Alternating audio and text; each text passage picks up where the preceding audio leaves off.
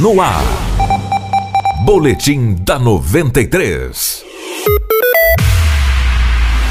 Todos os beneficiários do programa Bolsa Família em Sinop devem procurar a unidade básica de saúde mais próxima de sua residência para realizar o acompanhamento obrigatório, sendo pesagem, altura e verificação do cartão de vacinação até o dia 20 de dezembro. No próximo sábado, dia 15, as UBSs Sabrina e Maria Vindilina 2 estarão realizando o dia D, das 8 até as 17 horas, sem intervalo para o almoço. Essas duas unidades foram escolhidas pois estão localizadas em bairros que têm maior concentração de beneficiários. Quem não cumprir os prazos determinados pelo programa terá o benefício bloqueado ou até mesmo suspenso. Eu sou Anderson Rentages e esse foi o Boletim da 93. Outras notícias ao longo da programação no perfil da Rádio 93 no Spotify ou então no site rádio93fm.com.br. Boletim da 93.